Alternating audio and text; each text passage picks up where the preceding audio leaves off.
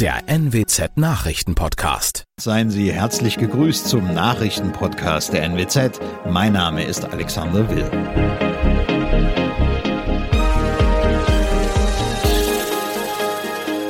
Und das sind unsere regionalen Nachrichten. Oldenburger Volks- und Raiffeisenbanken fusionieren. Fregatte Lübeck kehrt zum letzten Mal nach Wilhelmshaven heim. Überraschung im Högelprozess und Müllberg brennt in Fechter. Die Volksbank Oldenburg und die Raiffeisenbank Oldenburg wollen zur Oldenburger Volksbank verschmelzen. Das meldet die NWZ. Entsprechende Fusionsabsichten kündigten die Vorstände beider Institute an. Mit dabei wären auch Standorte beider Banken etwa in Bad Zwischenahn, Wiefelstede, Edelwecht, Apen, Augustfehn und Friedrichsfehn. Es werde keine betriebsbedingten Kündigungen geben, wurde versichert. Es gebe auch keine Beschlüsse zur Verkleinerung des Filialnetzes. Die Fusion geschehe auf Augenhöhe. Nach 32 Dienstjahren ist die deutsche Fregatte Lübeck zum letzten Mal von einem Einsatz zurückgekehrt. Die Besatzung des Kriegsschiffes steuerte am Donnerstagvormittag nach einem fünfmonatigen NATO-Einsatz im Mittelmeer ihren Heimathafen Wilhelmshaven an.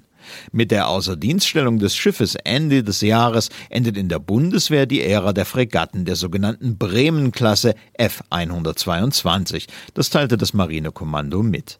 Die rund 130 Meter lange Lübeck ist die letzte Fregatte dieses Typs.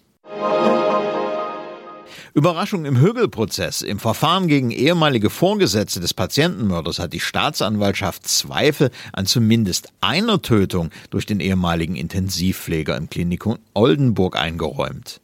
Die Staatsanwältin habe sich in diesem Fall der Sicht der Verteidigung weitgehend angeschlossen, meldet die NWZ. Sie wolle jedoch noch Daten zur Medikamentengabe abwarten. Anders als die Verteidigung sehe die Staatsanwaltschaft jedoch die beiden weiteren zur Verhandlung stehenden Fälle im Klinikum Oldenburg als bestätigt an. Ein etwa 15.000 Kubikmeter großer Plastikmüllberg ist in einer Entsorgungsfirma in Fechter in Flammen aufgegangen. Die Einsatzkräfte löschten nach circa drei Stunden den Brand. Eine benachbarte Lagerhalle wurde leicht beschädigt. Die Feuerwehr führte einen Test durch, um die Luft auf Schadstoffe zu prüfen. Dieser blieb ohne Befund. Bei dem Feuer gab es keine Verletzten. Die Höhe des Schadens ist unbekannt. Die Ermittlungen zur Brandursache dauern an. Das waren unsere Nachrichten aus der Region. Weitere aktuelle News aus dem Nordwesten finden Sie wie immer auf NWZ Online. Aktuelles aus Deutschland und der Welt hören Sie jetzt von unseren Kollegen aus Berlin. Vielen Dank und einen schönen guten Morgen. Ich bin Nicole Markwald. Das sind heute unsere Themen aus Deutschland und der Welt. Bundeskanzler Olaf Scholz sagt der Ukraine, sie gehöre zur europäischen Familie. In Riesa beginnt der Parteitag der AfD. Und wer spielt wann? Deutsche Fußballliga veröffentlicht Spielplan der anstehenden ungewöhnlichen Saison. Bundeskanzler Olaf Scholz hat bei seiner lang erwarteten ersten Ukraine-Reise weitere Unterstützung zugesagt.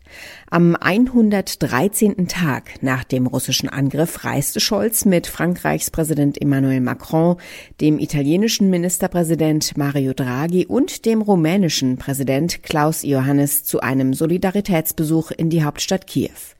Timo Müller hat weitere Informationen zu dieser Reise. Der Besuch von Scholz in Kiew wurde ja schon sehr lange gefordert.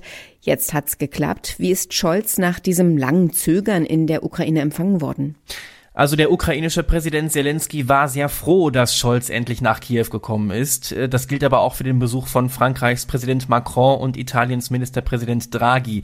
Dieser Besuch wird in die Geschichte unseres Landes eingehen, sagte Zelensky heute. Er sei sehr zufrieden mit dem Treffen und er sei überzeugt, dass das ganze deutsche Volk die Ukraine unterstütze.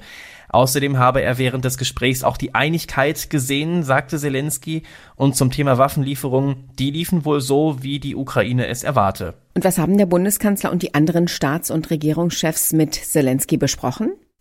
Es ging bei dem Besuch vor allem darum, ganz deutlich zu machen, Europa steht an der Seite der Ukraine. Aber die Reise sollte mehr als nur ein Zeichen der Solidarität sein. Äh, Scholz hat immer gesagt, nur für einen Fototermin würde er nicht nach Kiew fahren, sondern erst, wenn es auch was Wichtiges zu besprechen gibt. Das war heute der Fall. Die Staats- und Regierungschefs haben ihre feste Unterstützung zugesagt, also neben Waffen auch Geld und humanitäre Hilfe. Und Scholz sagte, dass sie geschlossen an den Sanktionen gegen Russland weiterhin festhalten. Es wurde auch über den Wunsch der Ukraine gesprochen, Beitrittskandidat der Europäischen Union zu werden. Mit welchem Ergebnis? Also Kanzler Scholz hat sich ganz klar für einen EU-Beitritt der Ukraine und auch für die Republik Moldau stark gemacht. Deutschland ist für eine positive Entscheidung zugunsten der Ukraine. Und es ist eine Frage der europäischen Glaubwürdigkeit, dass wir gegenüber den Staaten des westlichen Balkan, die sich seit Jahren schon auf diesem Weg befinden, nun endlich unsere Versprechen einlösen, jetzt und konkret. Was hat Scholz bei seinem Besuch in Kiew sonst noch erlebt? Ja, der Tag ging für ihn schon mit einem äh, Schreckmoment los. Äh, gerade am Bahnhof in Kiew angekommen und sofort gab es Luftalarm. Eine halbe Stunde später kam aber schon die Entwarnung. Dann ging es für Scholz und seine Kollegen nach Irpin, einem Vorort von Kiew, bei dem die Kämpfe sehr heftig waren.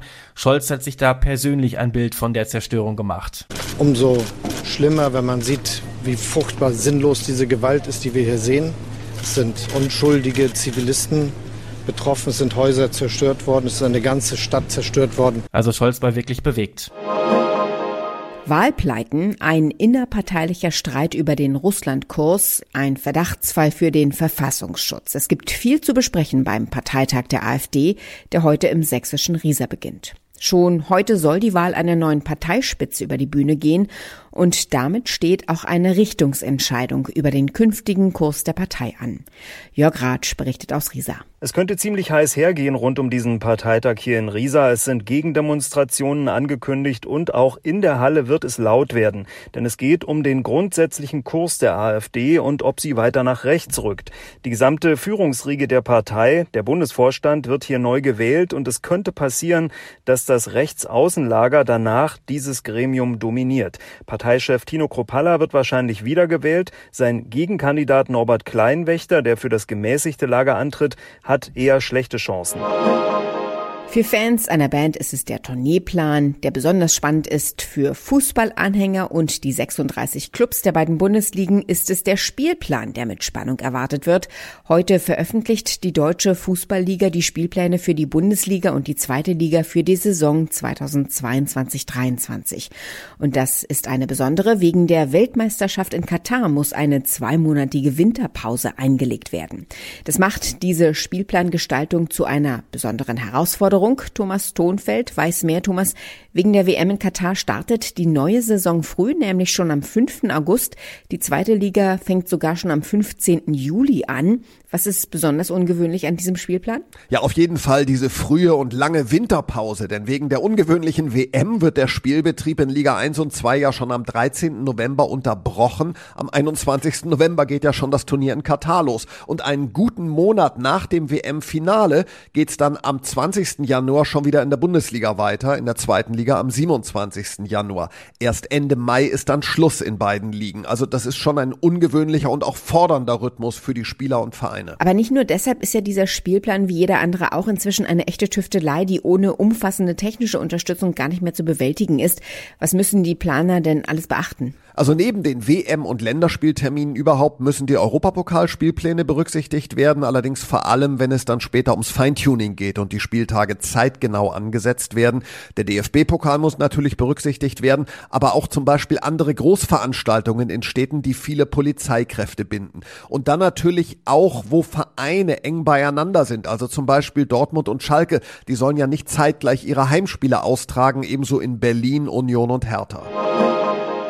Wenn die Temperaturen wie in diesen Tagen bei uns steigen, dann kann das sehr anstrengend werden. Die Wohnung wird heiß, der Hund hechelt, die Kinder jammern.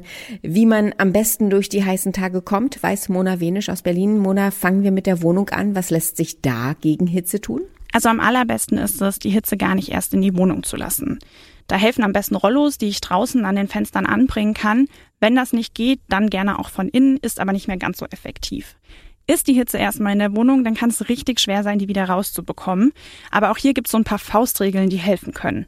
Zum Beispiel immer nur dann lüften, wenn es draußen kälter ist als drinnen und unnötige Wärmequellen ausschalten. Also den Stecker vom Computer einfach mal rausziehen und den Backofen auslassen. Natürlich gibt es die beste Abkühlung im Schwimmbad oder im See. Worauf muss ich denn achten, wenn ich zur Abkühlung schwimmen gehen möchte? Klar, gerade an so heißen Tagen will man eigentlich nur noch ins Wasser. Aber auch hier gibt es einige Regeln, an die man sich halten sollte. Die DLRG empfiehlt wirklich nur dort baden zu gehen, wo auch Stellen bewacht sind. Das gilt vor allem für Kinder und ungeübte Schwimmer. Außerdem sollte ich dran denken, dass nur weil mein Körper heiß ist und weil das Wetter sehr heiß ist, dass das Wasser noch lange nicht so heiß sein muss. Also sollte ich darauf achten, meinen Körper langsam an das etwas kältere Wasser zu gewöhnen und nicht kopfüber reinzuspringen. Stichpunkt Sonne. Es geht natürlich nichts ohne Sonnencreme. Worauf sollte ich bei der Sonnencreme achten? Gerade wenn ich plane, wirklich viel Zeit in der Sonne zu verbringen, sollte ich mich unbedingt eincremen. Dabei sollte ich auf keinen Fall die Sonnencreme aus dem letzten Jahr hinten aus dem Schrank rauskramen, denn bei alten Flaschen kann der Sonnenschutz schon nicht mehr so wirksam sein. Das heißt, ich kaufe lieber jedes Jahr eine neue Flasche. Und der zweite Tipp, auf keinen Fall geizen. Ein Erwachsener sollte ungefähr vier gehäufte Esslöffel für den ganzen Körper verwenden und auf jeden Fall regelmäßig nachcremen, egal ob ich im Wasser war oder einfach sehr lange in der Sonne, immer nachlegen. Und wie kann ich meinem Haustier durch die heißen Tage helfen? Nicht nur wir Menschen leiden unter der Hitze, auch unseren Haustieren kann das ganz schön zusetzen. Deshalb ist besonders wichtig, auch ihnen immer genug zu trinken bereitzustellen. Bei Hunden kann ich außerdem darauf achten, dass ich mit dem Gassi gehen das eher morgens oder abends mache und mittags wirklich nur kurz vor die Tür gehe, damit auch sie die Mittagshitze nicht aushalten müssen. Außerdem sollte ich meine Tiere wirklich niemals im Auto lassen, auch wenn ich nur fünf Minuten zum Bäcker gehe oder in den Supermarkt. Dort wird es so schnell heiß, dass es für die Tiere tödlich sein kann. Er ist einer der erfolgreichsten Songwriter der Musikgeschichte und wird in seiner Heimatstadt Liverpool wie ein Gott verehrt. In Hamburg nahm die Karriere von Paul McCartney mit den Beatles Fahrt auf. Morgen wird Sir Paul 80 Jahre alt und freut sich bestimmt schon auf das nächste Konzert. Philipp Detlefs berichtet aus London, 80 Jahre, aber gar nicht still. Paul McCartney macht überhaupt keine Anstalten, kürzer zu treten, oder? Nein, das macht er tatsächlich nicht. Gerade hat er eine große USA-Tournee absolviert, aber er sieht ja auch noch relativ jung aus für sein Alter, jedenfalls nicht wie 80, finde ich. Und offenbar fühlt er sich auch nicht alt. Als er jetzt nach langer Corona-Unterbrechung wieder durchgestartet ist, da hatte Paul McCartney allerdings leichte Zweifel. Bei Instagram hat er geschrieben, dass er nach drei Jahren Pause ein bisschen nervös geworden sei, dass er dachte, er habe womöglich vergessen, wie das geht, aber nach kurzer Zeit hat sich das offenbar gelegt und dann dachte sich Paul, oh yeah, ich hab's drauf. Auf seiner US-Tournee hat Paul McCartney auch wieder einige Stadien gefüllt. Was macht seine Musik aus? Warum begeistern sich immer noch so viele Menschen für ihn? Ich glaube, die ist einfach zeitlos. Die Beatles haben sich vor über 50 Jahren getrennt und trotzdem kennt sie heute immer noch jeder. Und auch solo und mit seiner Band Wings hat McCartney unzählige großartige Songs geschrieben. Band on the Run, Maybe I'm Amazed oder Live and Let Die. Und bei seinen Konzerten, auch jetzt wieder, hat er alles untergebracht. 35, 36, 37 Songs an einem Abend. Und damit begeistert er Generationen von Musikfans. Deshalb tritt er demnächst auch beim berühmten Glastonbury Festival hier in England auf, neben Headlinern wie Billie Eilish und Kendrick Lamar und Soul-Ikone Diana Ross, die ja auch schon 78 ist. Und wann kommt Paul McCartney mal wieder zu uns? Ja, das wird wirklich langsam mal Zeit. Seine letzten Deutschlandkonzerte liegen eine ganze Weile zurück. 2016 ist er in Düsseldorf, München und Berlin aufgetreten und seine Europatournee 2020 wurde dann wegen Corona abgesagt. Bisher gibt's leider noch keine neuen Daten. Aktuell steht nur Glastonbury auf dem Programm, aber nach dem riesigen Erfolg seiner seiner Gut Back Tournee, gerade in den USA, wo er ja auch wieder Stadien gefüllt hat und teilweise zwei Abende hintereinander in derselben Stadt. Da denke ich, dass es nur eine Frage der Zeit ist, bis er auch in Deutschland wieder Konzerte gibt. Das wäre es an diesem Freitagmorgen. Ich bin Nicole Markwald und wünsche einen guten Tag.